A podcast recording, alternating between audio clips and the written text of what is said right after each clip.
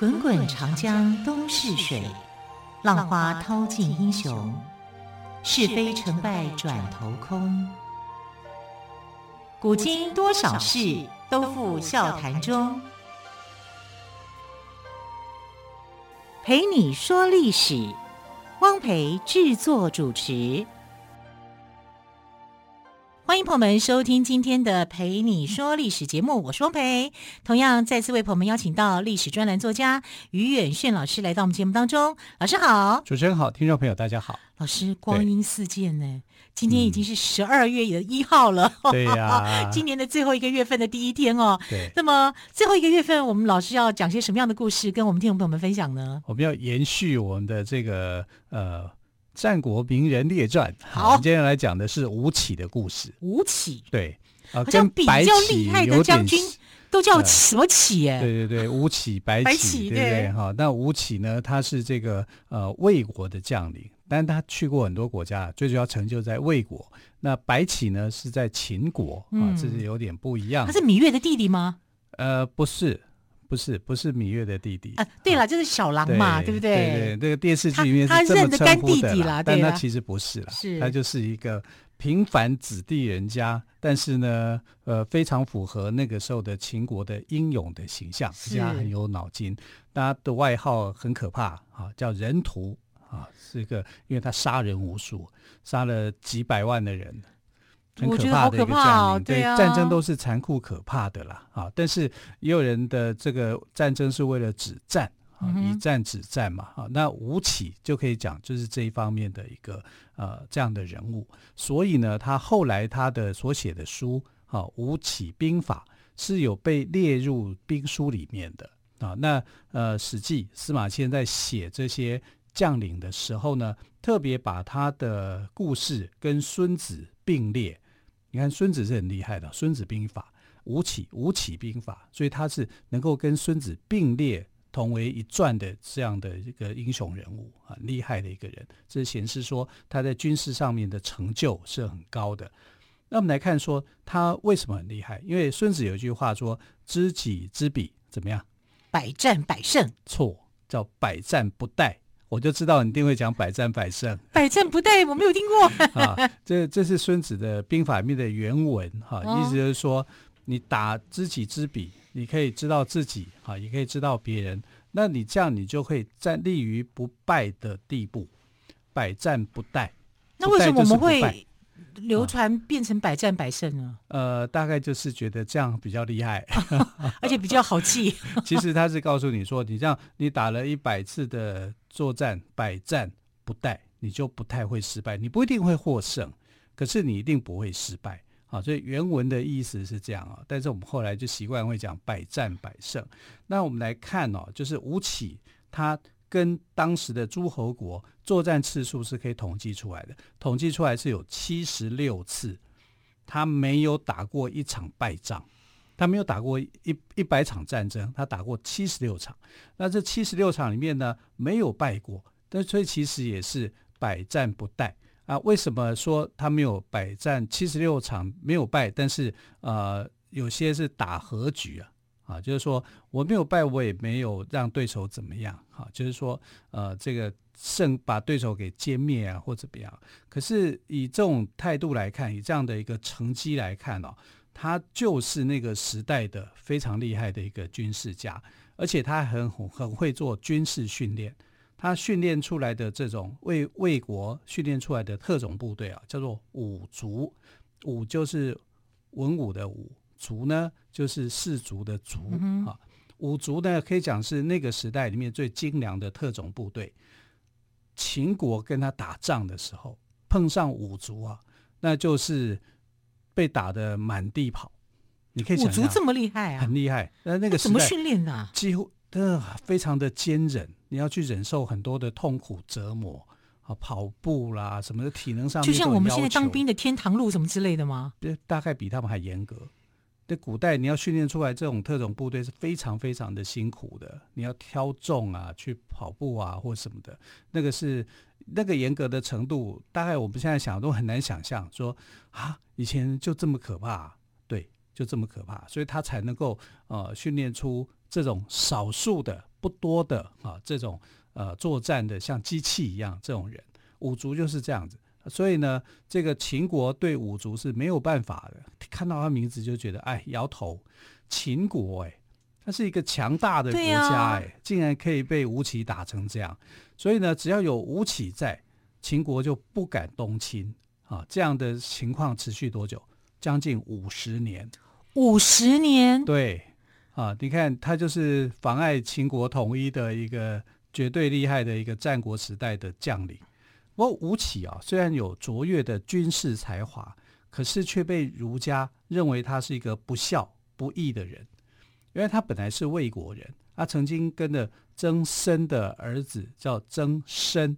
哎，这个两个参我要解释一下。对啊。第一个参呢，呃，读作我们来看呢就是参加的参，这个字应该读作呃参，曾参。那他的儿子呢？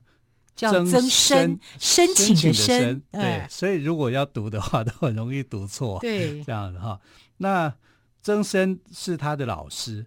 那吴起的母亲过世了，他没有去奔丧，所以曾老师就非常的生气啊，呃，气起来就你怎么可以只为了你自己的前途，母亲死了，母亲过世了，你也不来奔丧，这是非常让他很介意的一件事情。啊，所以后来有一首诗嘛，我记得我中学的时候还背过，叫“昔有无其者，其性不如秦”，啊，意思就是说他不孝顺啊，他是一个不孝子。那他为什么不去奔丧呢？那个时候的情势，他也没有办法奔丧，就脱离不了那个战对对那个战场之对了。所以你可以讲，有时候儒家你也不去为人家去想一想，他那个局面他怎么离开啊？他就是有一些难度嘛，不然呃。你真的说他就对母亲那么不好吗？其实不是啊，所以他没有去奔丧。其实他后来自己也是立定一个志愿，就是我要让我的母亲在天之灵看到我的成就啊，看到我为这个家族所做的努力。但事实上他有做到啊，所以我们来看这个东西，就是各自有各自的立场，评价上面来讲是不一样。但儒家对他的评价就很低。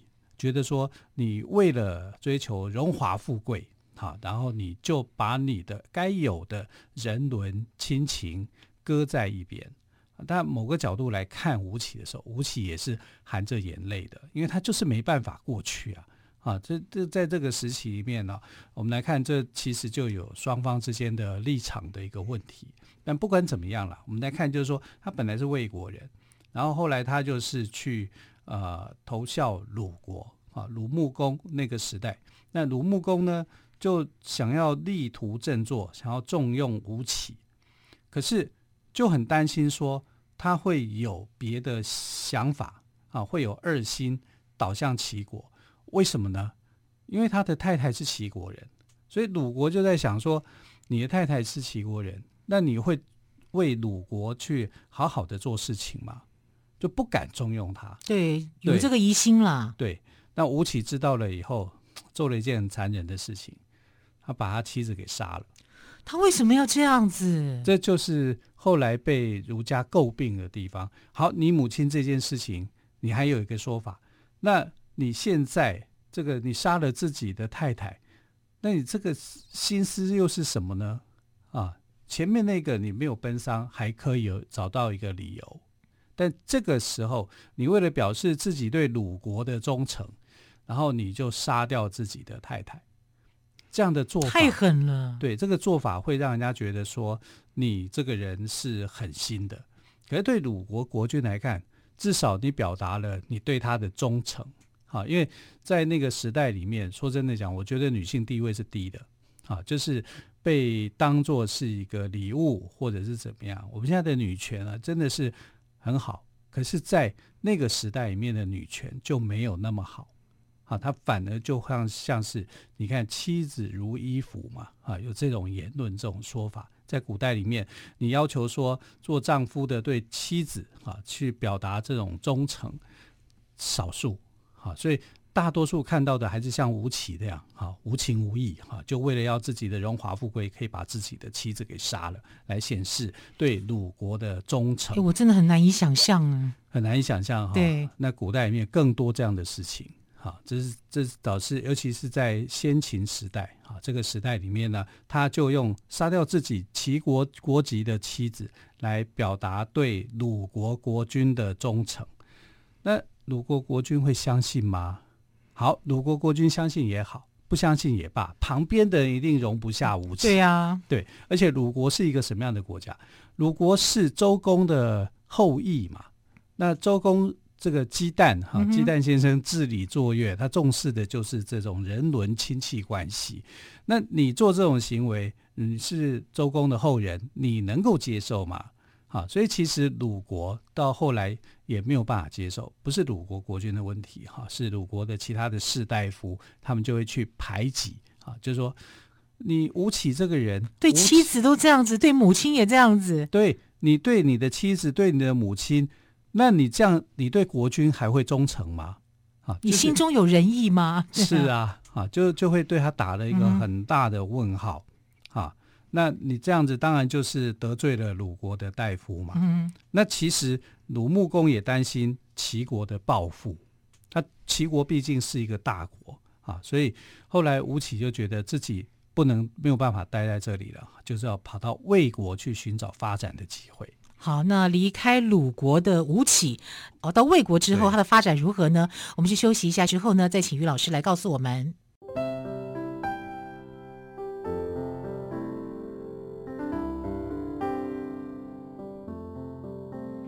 听见台北的声音，拥有颗热情的心，有爱与梦想。的电台，台北广播 FM 九三点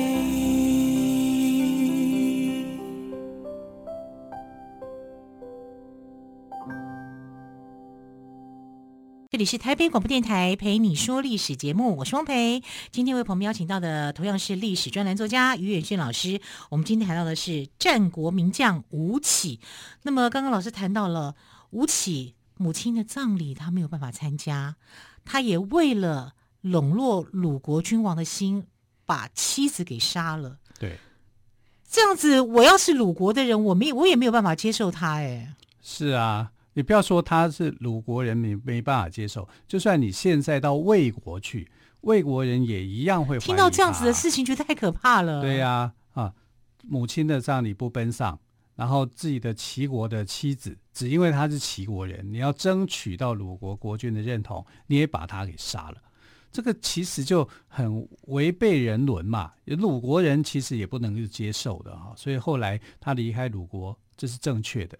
然后他齐国变成他也不敢去，因为他把他自己的齐国妻子给杀了嘛。那他只好到哪里去呢？到魏国去哈。魏国那个时候是一个新新兴的国家。魏蜀吴啊，这个不是魏蜀吴啊，就是那个呃韩赵魏啊，它是兴起的一个国家，是齐楚禁烟禁烟韩赵魏的韩赵魏吗？韩赵魏啊，我刚刚讲成魏蜀吴，那也是东汉的时候的故事，嗯、现在是战国时代的故事。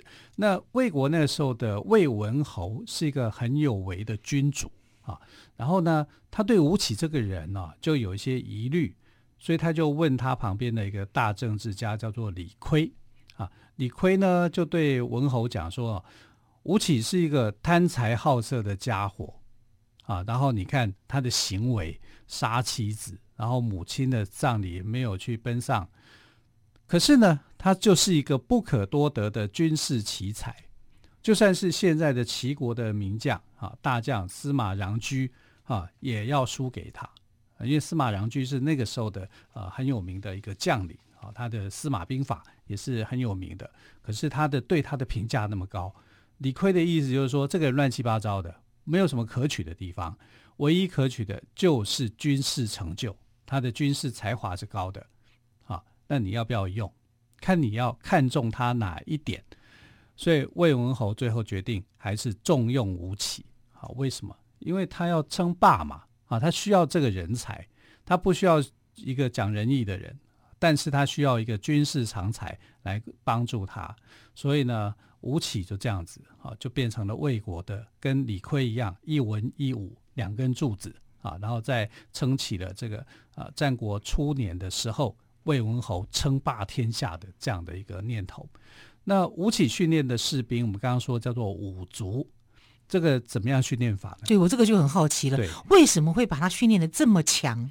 他一定是从平民当中去挑选这个武士，嗯、从平民哦，而不是从士的阶层里面呢、啊，因为他觉得这些人呢、啊、没有受过苦。我们现在讲就是不耐操就对了啦，饲料鸡啊，对，他要一个放生鸡啊、嗯，然后但是这些平民百姓当中呢，日子过得很艰苦的，对，过得很艰苦的，你才能够有那个抗压性。哎，抗一来是抗压，二来你会愁用。你真的是一个很勇猛的一个人，嗯、他就选择这样的人，然后是没有那种好像呃都会人的娇气的那种的，因为通常来讲，你正在都市里面跟生活跟乡下生活两回事，那当然不一样，对，所以他就挑选这一种人，这种人是要去挑选过的，而且呢，他要去看他的背力到底有多强，就要去拉那个弩啊，我们知道弓箭射的这个弩啊，强弩。你手啊不够力的话，你根本拉不起来，啊，这个是一种背力的一种训练。你如果能够拉上拉力很强的弩，那你就 OK 的，这还是第一步。嗯、然后接着你要背着这个箭矢，变这个弓箭啊，弓弓箭的袋子里面，半天之内你要跑一百里，半天哦，背着这个重物要跑一百里，这一百里不是一百公里。啊，是一百华里，当时的华里一华里啊，大概是四百到五百公尺左右，对啊，所以如果说一百公一百里好了，大概算起来也有现在的四十公里，嗯哼，这也是很很长的一个距离，啊，半天要跑完呢，好像你跑一个马拉松一样，马拉松的时间算起来好像也要四五个小时嘛，好，所以他要用半天的时间，你要把它跑完。要跑得比马拉松还快，你可以想象，这样才算合格。所以他有个严格的军纪就对了。呃，这个是更要求体能，体能，你必须要体能达到这样，你才能够成为一个合格的五族。五族对啊，然后这个五族接下来的就是一些战绩的啊训练啊，干嘛的作战的方阵啊什么的。你看精挑细选的人物，那怎么可能会不胜呢？啊，所以五族呢是魏国的精兵部队。然后选上五族的这个士兵呢，他可以免徭役、免赋税，啊，就是等于给你一些好处。嗯、那吴起，你可以看这个人就是，哎，这应用到现在也叫像水电费半价那种感觉，是免费，对对对对，因为当兵有福利嘛，福利对。如果你完全不给他福利，谁为你卖命啊？这倒是真的，对不对？哈，就是你不可能要老百姓为国家卖命，然后你又不给他钱。又要马儿好，又要马儿不吃草，不吃草，不可能的事情啊！没有人能够做做得到这样的事情。就算你是一个很爱国的人，你每天你还是要吃喝啊，对不对？你还是要有一个基本的一个生命的维持嘛。所以这个呃军费上面来讲是都是必须的。所以。发动一场战争，你要知道很可怕，因为这个军费就非常非常的高，光是培养这些士兵训练的费用、上战场的费用、安安家的费用，这些都是很高的啊，很可怕的啊，更何况是这些精锐部队。那他的费用哪来的呢？国家给啊。